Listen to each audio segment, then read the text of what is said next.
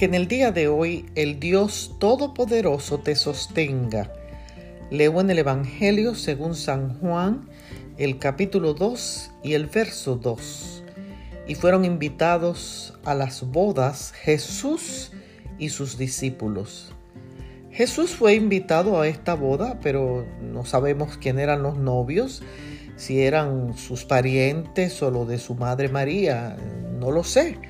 Lo que sí puedo entender es que Jesús siempre acepta la invitación de los que lo invitan a su hogar.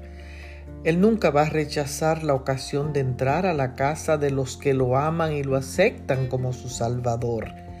El matrimonio fue la primera institución creada por Dios en el jardín del Edén.